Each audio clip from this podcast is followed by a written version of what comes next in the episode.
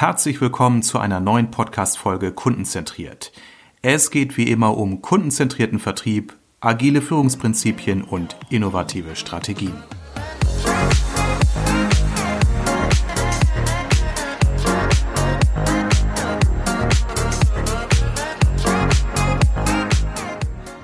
Herzlich willkommen zu unserer neuen Podcast-Ausgabe bei Kundenzentriert. Ich bin heute zu Gast bei Ingela Grosse. Hallo Ingela.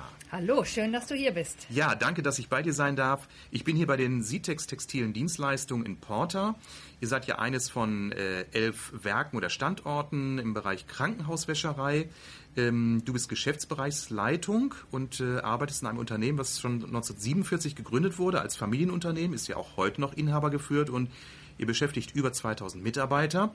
Ich kenne euch sehr gut, weil ich schon oft mit euch zusammengearbeitet habe und du hast mich vor einiger Zeit mal auf ein ganz spannendes Thema aufmerksam gemacht, nämlich das Thema Kaizen.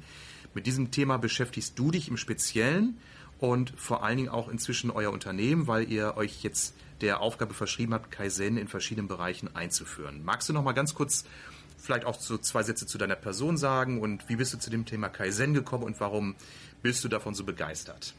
Ja, also ich bin, ähm, wie du schon gerade gesagt hast, als Geschäftsbereichsleitung hier in, äh, bei den Sitex Textilen Dienstleistungen beschäftigt, habe vor 15 Jahren im Vertrieb begonnen in Teilzeit und äh, sukzessive mehr Aufgaben übernommen, komme eigentlich aus dem Bereich des Textilingenieurwesens, also Färberei und Ausrüstung und habe auch lange im IT-Bereich gearbeitet, das heißt immer prozessorientiert gearbeitet, gedacht und auch immer offen, neugierig für Neues, auch das vernetzte Denken, dass man einfach mal über den Tellerrand hinausschaut. Mhm.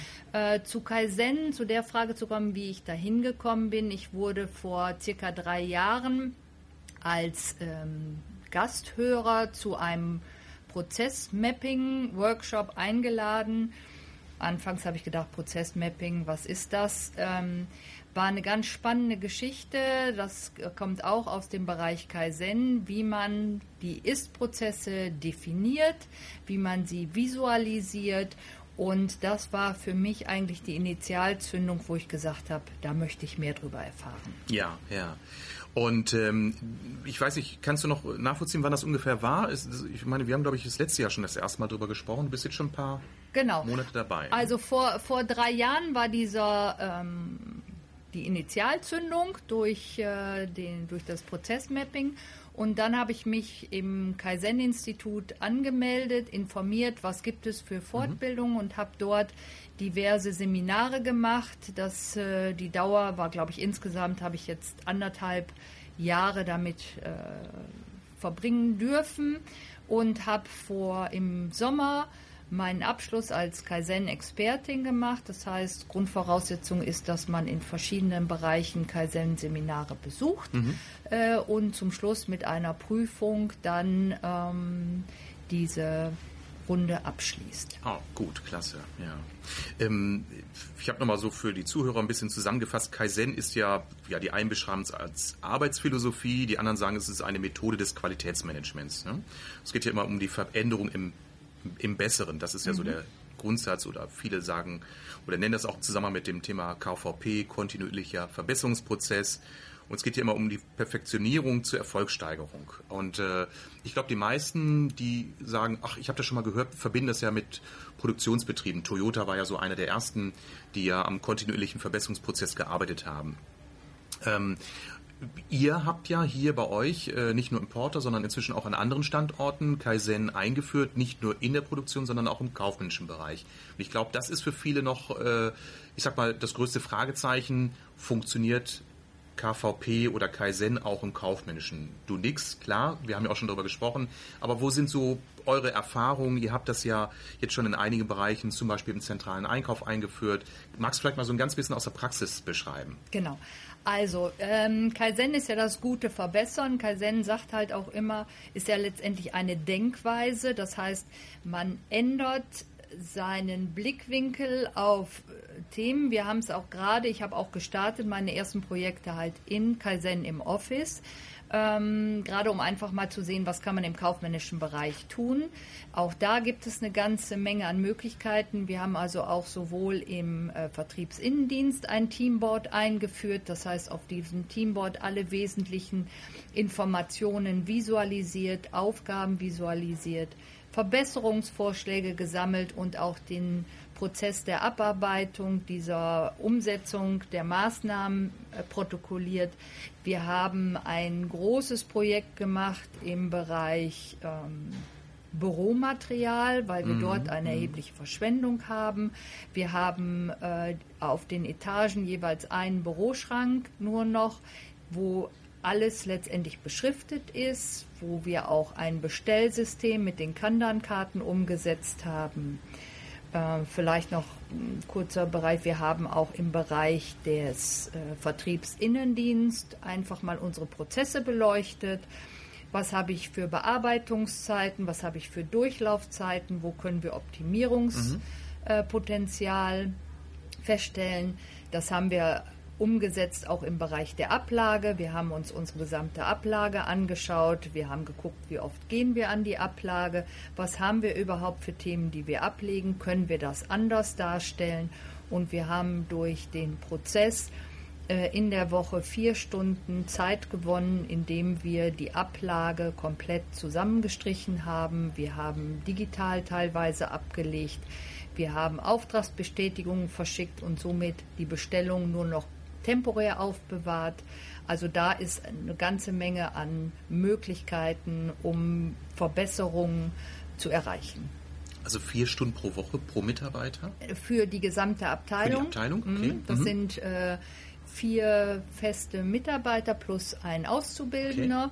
Okay. Und ähm, ja, das waren einfach ein ganz wesentlicher Punkt ist, dass ich mit Zahlen, Daten, Fakten einfach mal anfange, mhm, mhm. äh, wie oft gehe ich an die Ablage, wie viel habe ich überhaupt abzulegen, mhm. dass wir nicht mehr über Gefühle sprechen, ich habe das Gefühl, ich habe unglaublich viel zu tun, sondern die Denkweise zu gucken, immer in Zahlen, Daten, Fakten. Was sind mhm. meine Kennzahlen, wie bewerte ich die Kennzahlen und wie bewerte ich hinterher auch den Erfolg? Ja, ja. Ähm ich, ich, denke, beim Thema Kaizen gibt es, äh, wenn man sich jetzt noch nicht näher mit dem Thema beschäftigt hat, auch, ich sag mal, so ein paar Vorbehalte. Ne? Also ein Vorbehalt, den ich immer wieder höre, oh, das ist ja auch ein bisschen äh, was für Pedanten, also alles zu beschriften und, und alles zu sortieren. Äh, Kritiker oder Bötter würden ja auch sagen, nur das Genie beherrscht das Chaos, aber es geht ja wirklich um eine Arbeitserleichterung im Sinne von Zeitersparnis und auch Zufriedenheit. Ne? Also der Effekt ist ja auch, die Mitarbeiter sind zufriedener, wenn sie die Dinge leichter finden und die Abläufe einfach besser gestaltet sind. Genau, also das war auch anfangs das Problem für mich, wie, wie fange ich an, wo fange ich an, wie setze ich das um. Also wir haben es ja auch in der Produktion umgesetzt, gerade bei uns im Bereich der Bewohnerwäsche und auch ganz subtil mache ich vorher einen großen Workshop oder fange ich einfach an. Wir haben einfach angefangen. Wir haben gesagt, wir machen die kleinen Schritte, wir probieren mal aus, wir führen ein Teamboard ein. Was alles an das Teamboard kommt, haben wir uns nach und nach erarbeitet. Aber der wesentliche Punkt war, dass die Mitarbeiter alle eingebunden mhm. wurden. Kaizen bedeutet ja auch eine Änderung der Führungskultur. Ähm, es wird nicht mehr hierarchisch von oben runter geführt, sondern als Coach führe ich das Team, ich mache vor, ich leite an, ich gestehe aber auch Fehler ein. Also auch, mhm. dass ich mhm. über Fehlerkultur nachdenke. Warum passiert ein Fehler? Und das waren auch Punkte, die Container standen immer an der falschen Stelle. Ja. Ja. Warum passiert das? Ja. Weil ich die Flächen nicht gekennzeichnet habe. Mhm. Wir haben die Flächen ähm, farblich markiert, wir haben visualisiert, was dort zu stehen hat. Und komischerweise stehen die Container immer am passenden mhm. Ort. Also ja, ich glaube, was, was toll ist, ähm, wenn man natürlich eine Methode hat und äh, oder ein, ein Mindset hat und äh, die Teilnehmer dafür gewinnt, dann kann man mal sagen, hey, in der Methode ist es vorgesehen, dass man mhm. eben die Bereiche markiert. Und dann erledigen sich so Dinge wie, oh, jetzt hat die Frau Grosse gesagt, wir müssen das so und so machen, weil die Methode sagt ja. das. Ne? Und du bist ja in dem Fall der Coach, der quasi das Wissen vermittelt oder dazu anregt. Mhm. Viele von den Ideen kamen dann auch nachher von den Mitarbeitern, die gesagt haben, können wir das nicht so stellen, können wir das nicht hier markieren. Und äh, das war ein wesentlicher Punkt, dass die Mitarbeiter zum einen gesagt haben, wir fühlen uns wertgeschätzt, wir werden mit eingebunden. Und das ist ja ein wesentlicher Punkt von Kaizen. Gehe an den Ort des Geschehens und schau dir dort die Prozesse an. Die lösen wir ja. nicht aus dem Büro. Genauso auch, ich muss es halt beleuchten und die Personen, die die Arbeit machen, wissen am besten, äh, wie es vielleicht auch ablaufen könnten oder was ihnen die Arbeit auch schwer macht. Ja, ja. Also ich habe diesen Effekt ja auch regelrecht gespürt, als wir mal gemeinsam durch eure Produktion gegangen sind. Du hast dann äh, spontan einen Mitarbeiter angesprochen, gesagt, wie läuft es bei euch? Und der sagt, ja, ging glaube ich um irgendwelche farbigen Clips für die Wäschebeutel. Genau ähm, und verwies da auf das Teamboard, was an der Wand hing und sagte, ja, das und das war das Problem und ich habe schon mit dem Einkauf gesprochen und es so und so gelöst. Genau. Man merkte richtig, wie der Mitarbeiter das ja. so mit völliger Überzeugung dann auch ja. sagte und er war auch ein Stück weit stolz und konnte das auch mir mal als Gast erklären, wie er das so macht. Und das finde ich natürlich auch einen wunderschönen Nebeneffekt, dass nicht nur die Prozesse ja. besser laufen, dass man also mehr Stückzahlen mit geringerer Fehlerquote produziert, sondern dass die Mitarbeiter das als ihr Thema auch ansehen. Genau, vielleicht noch eine ganz kleine Episode. Also wir hatten Besuch von einem Interessenten, der sich einfach unsere Abteilung hier angeschaut hat. Ähm, die waren zu sechst. Wir haben die durch die in die Abteilung rein begleitet und die Mitarbeiter haben selber ihre Aufgaben erklärt und wie der Ablauf ist. Und mh, hm, der äh, die Mitarbeiter oder die Interessenten haben hinterher nur gesagt, es wäre unglaublich, wie dieser Spirit, der wäre förmlich zu spüren. Und man würde ja unsere Prozesse, Abläufe regelrecht sehen, wie das funktioniert. Das ist schön. Also für alle, die noch sagen, das hätte so einen Hauch von Spießigkeit, nein, das nein. andere SP-Wort heißt Spirit. Ja. Und das finde ich ja toll. Also wir ja. leben ja heute in einer Welt, wo wir immer wieder über Agilität sprechen, über Mitbestimmung, über Eigenverantwortlichkeit. Und das kann man eben auch über so ein Mindset eben äh, initiieren. Ich will nicht sagen steuern, das klingt schon wieder so ein bisschen manipulativ. Man kann also Menschen begeistern. Und ähm, ich hatte dich ja im Vorgespräch gefragt, Mensch, da gibt es doch sicherlich auch immer Skeptiker. Ähm, du hast gesagt, von Anfang an habt ihr die Leute quasi gut mitnehmen können. Also liegt es auch daran, sehr stark daran, wie man die Menschen sozusagen abholt, wie man so schön sagt? Ja, also zum einen, wie man sie abholt. Man wird immer den einen oder anderen Skeptiker haben. Das ist nie zu vermeiden. Ähm, man kann nur diese, und das war ja auch die Idee, wie binden wir Kaizen, wie bilden wir Kaizen hier auch weiter im Unternehmen und wie führen wir die Mitarbeiter weiter in diese Methoden ein. Und wir haben einfach angefangen und es hat sich von alleine rumgesprochen, die dann gesagt haben, guck dir das mal in Porter an, die sind so systematisch, da funktioniert mhm. das, mhm. guck dir mal die Produktionszahlen an. Und darüber haben wir halt ähm, auch indirekt überzeugen können, indem wir gar nicht großartig das selber über Workshops gemacht haben, sondern die Leute sind neugierig auf uns zugekommen. Ja, ja. Also äh, Standardisierung braucht ihr ja auch, denn ich habe gerade letzte Woche in einem Workshop mit euren Mitarbeitern ähm, über eine Situation gesprochen. Ein Kunde, der von einem Standort bedient wurde, wurde aufgrund von steigenden Kapazitäten dann mit einmal von einem anderen Standort eures Hauses bedient.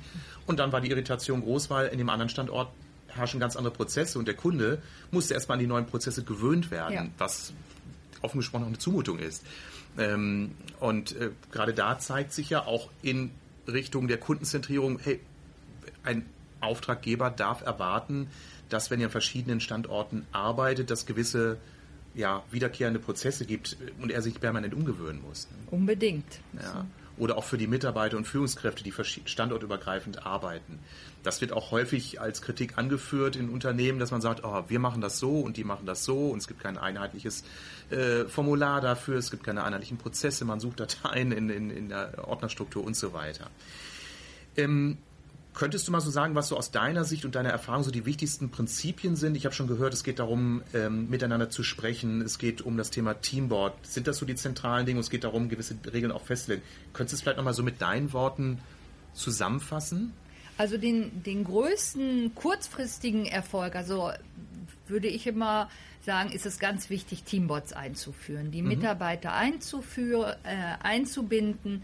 Ähm, das Thema der Verbesserungsvorschläge, darüber kann man nämlich relativ schnell auch Erfolge erzielen, wo die Mitarbeiter auch sehen, Mensch, das ist mein Verbesserungsvorschlag, der ist umgesetzt worden. Ganz wichtig sind die 5S-Aktionen, die keine Putzaktionen sind, sondern mhm. wirklich äh, wo man anfängt und sagt, ich sortiere aus, ich halt, mache eine systematische Ordnung, mhm. ich halte es sauber und ich standardisiere und äh, bin dann in dem ständigen Verbesserungsrhythmus drin. Also das ist ein ganz wichtiger Punkt. Dann das Thema, wie gehe ich denn an Probleme dran? Nicht sofort anfangen, ich suche Lösungen, sondern äh, da gibt es im Bereich Kaizen zwei Methoden. Einmal die Problemlösungsstory und einmal das Prozessmapping, dass ich mir erstmal wirklich mich hinsetze mit allen, die an diesem Thema ähm, zu berücksichtigen sind, auch die unterschiedlichen Abteilungen. Äh, was ist denn überhaupt mein Problem? Und da haben wir anfangs festgestellt, es ist unglaublich schwer, wirklich das Problem zu definieren. Äh, auch mit Zahlen, Daten, Fakten. Wie oft kommt das vor, ähm, um es einfach auch gewichten zu können? Dann auch eine Zielsetzung zu setzen. Was ist denn überhaupt das Ziel? Was wollen wir erreichen? Wollen wir die Durchlaufzeit verändern? Wollen wir die Reklamationsquoten runtersetzen? Ähm, und dann erst in die Lösungsfindung zu gehen. Mhm. Das sind halt auch so wichtige Prinzipien, genauso beim, beim Prozessmapping. Ganz wichtig auch, dass wenn ich Maßnahmen äh, vergebe, wer macht was bis wann, immer zu terminieren, Ziel muss natürlich auch smart sein. Mhm, mhm, ähm, das sind so die wichtigen Punkte, womit ich einfach sagen würde, damit kann man gut starten. Ähm, man kriegt halt dann auch relativ schnell die Kollegen ins Boot und hat halt auch relativ schnell messbare Erfolge. Prima. Und äh, wir hatten ja auch jetzt hier schon darüber gesprochen, dass das Thema Kaizen nicht nur im Produktionsbereich einzusetzen ist, sondern äh, auch ganz speziell im, im, im, kaufmännischen Bereich. Für mich natürlich auch mal interessant und meine Zuhörer, wie weit kann man sich vorstellen, Kaizen auch im Vertrieb einzusetzen? Im Vertrieb mhm. gibt es ja auch Prozesse, gerade äh, Vertrieb, ich spreche jetzt nicht vom Key Account Management, wo ich sag mal ein Key Account Manager im Jahr drei, vier Key Accounts managt, sondern in einem Geschäft, wo ein, ein, ein Vertriebsteam die Aufgabe hat, pro Woche x Neukunden anzusprechen, x Termine zu generieren, Aufträge, also wo man auch wirklich einen Sales Funnel generieren kann. Siehst du im Vertrieb auch große Chancen für das Thema Kaizen? Auf jeden Fall. Also es gibt auch im Vertrieb, also wir haben es jetzt äh, in einigen kleinen Punkten schon umgesetzt. Wir haben also unseren gesamten Forecast hatten wir vorher über ein Dateiablagesystem, wo er dann auch aktualisiert wurde, abgelegt, aber hatten immer das Problem, wir haben nebenbei immer wieder Mails geschrieben. Wie ist der Stand? Wie sieht das aus? Wir haben uns also jetzt ein äh, digitales Teamboard geschaffen, wo alle Kundenaufträge, mhm. Interessenten eingegeben sind, wo jeder direkt den aktuellen Status bekommt, wenn man den Kunden in die Auftragseingabe gibt oder in die Bearbeitung oder in die Rechnungsprüfung. Das heißt, ich, das ganze Mailschreiben fällt weg. Wir haben im Vertrieb ähm, standardisierte E-Mail-Teilen eingeführt, dass ich nicht irgendwo wieder suchen muss, ähm, wo finde ich was und damit natürlich wieder Verlustarten habe. Dann die Antwortzeiten kann man sich vorstellen. Wenn ich eine Kundenanfrage habe, wie soll denn mein Prozess aussehen? In welcher Zeit will ich denn die Kundenanfragen bearbeitet haben? Und wie sieht der Prozess aus? Wie ist die Bearbeitungszeit, die Durchlaufzeit? Das sind ganz viele Themen, die im Vertrieb durchaus äh, Sinn machen und auch einen großen Benefit bringen können. Also das finde ich äh, gerade äh, mega spannend, weil gerade im Vertriebscontrolling kann man ja durch entsprechende Kennziffern auch sehr genau definieren, äh, was sind die äh, Prozessschritte in einem Verkaufsprozess, die optimalerweise zu einem Verkaufsabschluss, zu einem Auftrag führen. Also man kann es auf ich sag mal fast auf die Kommastelle genau berechnen, wie effektiv ist es, wie häufig mit einem Kunden zu sprechen, um ein Angebot nachzufassen. Äh, was sind die Durchlaufzeiten genau. vom ersten Kontakt bis zur Auftragserteilung? Äh, äh, dann auch die Prozesse durch sauber hinterlegte Dokumentenvorlagen zu unterstützen und, und, und. Also immer da, wo Vertriebsbusiness skalierbar ist, ja. macht es aus meinem Dafürhalten Sinn, Prozessoptimierung durchzuführen. Genau, kann ich dir nur zustimmen. Ja. Ähm, natürlich, viele Vertriebler scheuen immer so ein bisschen diese Diskussion, weil sagen, ja, jeder Mitarbeiter soll ja auch seinen eigenen Weg finden, Kunden zu generieren und jeder Kunde ist ja auch einzigartig. Also wird immer diese Einzigartigkeit betont. Ja. Ähm, wenn ich dann aber frage, hey, was macht denn dein Business aus? Ich habe gerade äh, diese Woche in einem Vertriebscoaching äh, meinen, meinen äh, Kunden gefragt, äh, was sind denn deine Monatsziele, die du erreichen sollst? Sagte, ja, das ist der Umsatz X. Ich sage, äh, gibt es, äh, um diesen Umsatz zu erreichen, einen durchschnittlichen Auftragswert? Ja, den gibt es. Der liegt bei Y Euro. Ich sage, und um einen Auftrag zu generieren, also rechnerisch musst du pro Monat fünf neue Aufträge generieren, um diesen Umsatz zu erreichen. So, wir rechnen mal rückwärts. Gut, um einen Auftrag zu generieren, wie viele Termine brauchst du? Ja, so und so viel. Und wie viel viele Kunden musst du anrufen, um einen Termin zu generieren und so weiter. Und dann bist du irgendwann bei der Zahl ja. der Adressen, die du benötigst, um am Ende des Monats diesen Umsatz zu generieren. Und dann kannst du das natürlich auch mit Stunden hinterlegen. Das heißt, wie viele Stunden musst du telefonieren, um so und so genau. viele Termine zu generieren.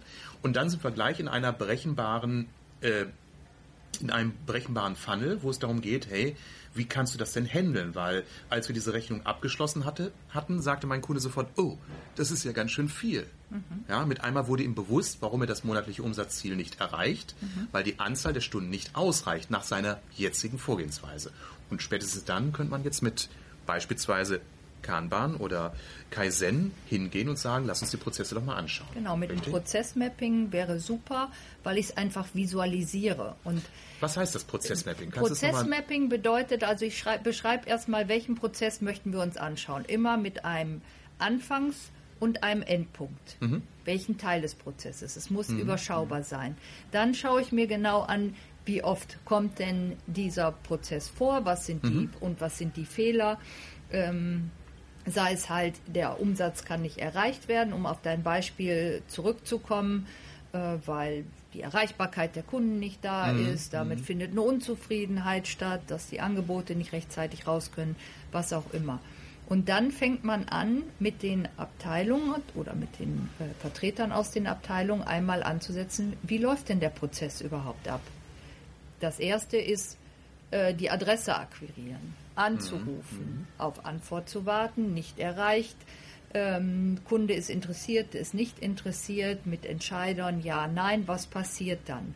Und wenn man sich diesen Prozess, muss ich einfach vorstellen, machst du ein großes Brown Paper an die Wand, ähm, und das, man arbeitet immer erst mit Post-its, weil so ein mhm. Prozess, der lebt, der verändert sich mhm. auch. Mhm. Und wenn man den erstmal visualisiert hat, dann belegt man das mit Zeiten. Man sagt, was ist denn die Bearbeitungszeit, um einen Anruf zu tätigen? Mhm. Das ist die Bearbeitungszeit, wirklich nur der Vorgang. In welchem Zeitraum mache ich das? Wenn ich Anrufe tätigen kann, mache ich die heute, mache ich die morgen, habe ich eine Durchlaufzeit von ein bis zwei Tagen. Und wenn man sich das alles an so einem Brown Paper ansieht und hinterher die Bearbeitungszeiten und die Durchlaufzeiten einmal zusammenrechnet, dann wundert man sich, wie lange man doch tatsächlich braucht. Und dann kann man sich, das sind diese Kaizen-Blitze, setzt man, sucht man sich die Punkte raus, wo man den größten Verbesserungs, das größte Verbesserungspotenzial vorstellen kann. Und dafür fängt man dann an, Lösungs Vorschläge zu erarbeiten, zu überlegen, wie könnten wir das lösen, in Form eines Brainstormings. Oh, schöne Sprachstörung. Brainstorming. Brainstorming. Wir haben noch keinen Glühwein getrunken. Genau, nein, noch nicht. Ähm, und dann fängt man an und beurteilt, welchen Kosten-Nutzen die Lösungsvorschläge haben. Weil es mm. bringt ja nichts, ich habe einen Lösungsvorschlag, der ewig dauert, den ich aber nicht umsetzen kann, weil er einfach zu teuer, zu lange dauert, sondern erstmal auch, das ist auch Kaizen, eine 80-prozentige Lösung ist besser als eine 100-prozentige mm. Lösung.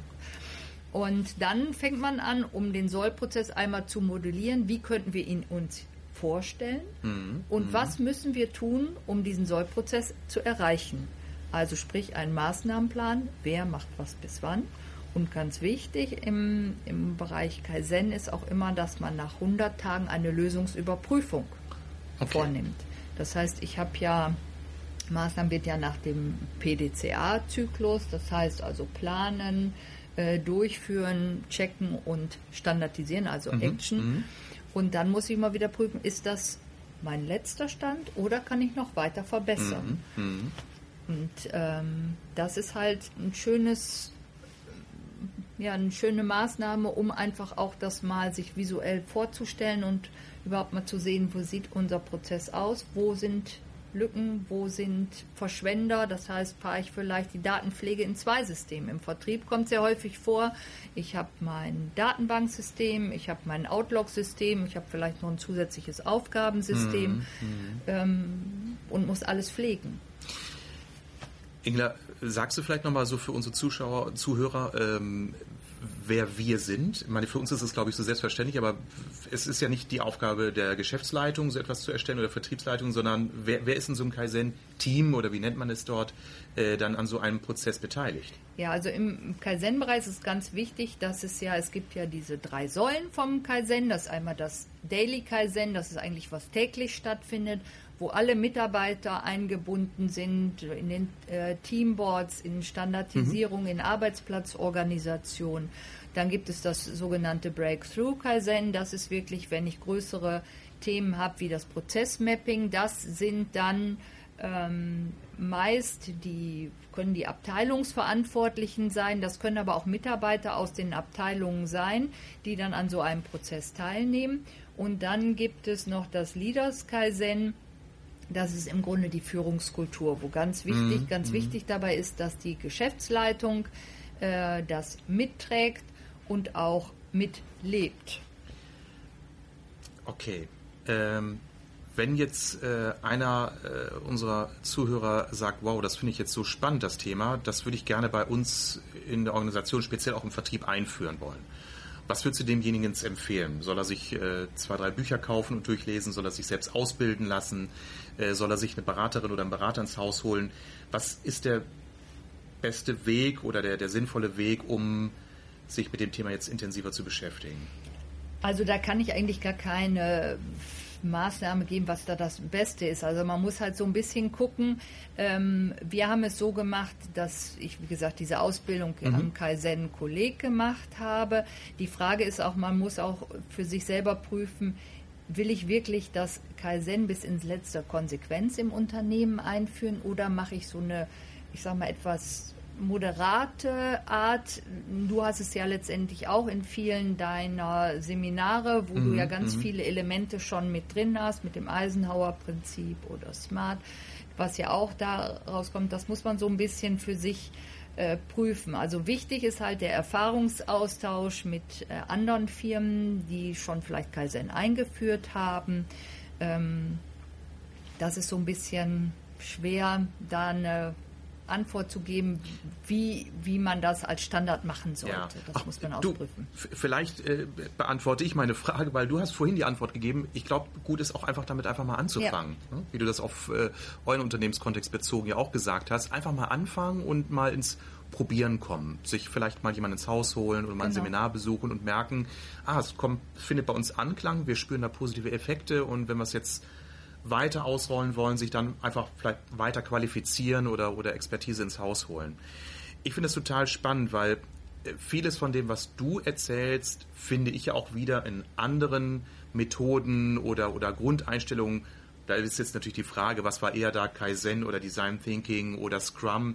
Aber so alle modernen äh, Sichtweisen auf Arbeit und Zusammenarbeit haben ja so gewisse Prinzipien, die man gleichbleibend wiederfindet. Äh, Mitbestimmung ist ein wichtiges Mittel.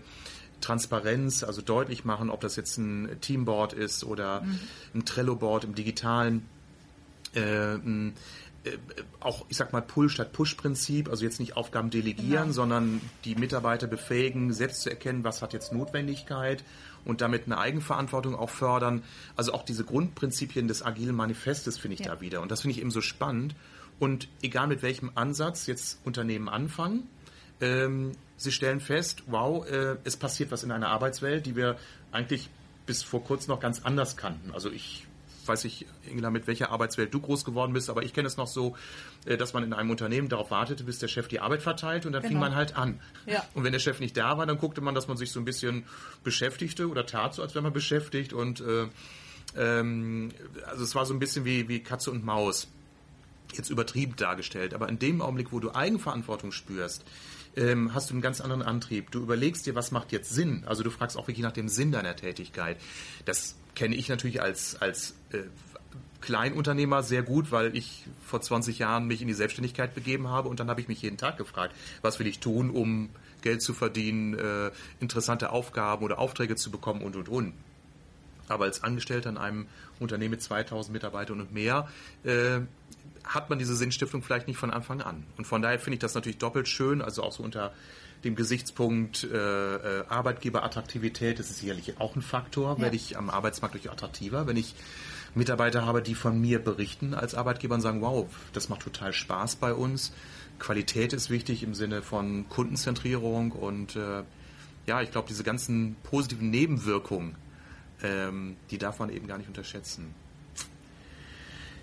Ich gucke mal auf die Uhr. Wir sind schon wieder über der Zeit, wie das bei jedem meiner Podcast-Interviews. Ich äh, halte mal jetzt die Stoppkarte aus dem Kaizen hoch und sage, liebe Ingela, leider müssen wir jetzt Schluss machen. Schade, Aber ich glaube, wir haben ja, ich glaube, wir haben einen ganz guten Bogen ge ja. Äh, gespannt und ähm, wir wollen ja auch die Menschen neugierig machen. Auf jeden Fall immer neugierig bleiben, neugierig sein, dann kann man eine ganze Menge erreichen. Ja. Äh, darf ich in den Shownotes auf dich verlinken, falls ja. jemand meiner Zuhörer sagt, wow, das ist so spannend, ich würde mal gerne von der Ingela Grosse einfach mal einen Tipp bekommen, wo hat sie ihre Ausbildung gemacht oder kann sie mir einen Tipp geben, ob das in unserem Unternehmen auch funktioniert, dann würde ich das gerne tun. Sehr gerne. Dann sage ich ganz lieben Dank dafür und ich freue mich sehr, dass ihr schon so gute Effekte habt, auf die ich dann ja auch meinen Workshops äh, bei euch im Hause aufbauen kann oder dass wir da so Hand in Hand arbeiten. Und ähm, das ist jetzt eins meiner Themen für 2020. Ich werde mich damit nochmal weiter auseinandersetzen, vielleicht auch äh, Schulung besuchen, weil ich finde das schon spannend. Und mich hat es heute nochmal neugierig gemacht, noch mehr mit der Frage zu beschäftigen, wo genau kann Kaizen im Vertrieb helfen. Ich glaube, das ist eine Riesenchance für ganz viele Vertriebsbereiche. Das glaube ich. Ich bedanke mich. Ich fand es sehr spannend. Vielen Dank.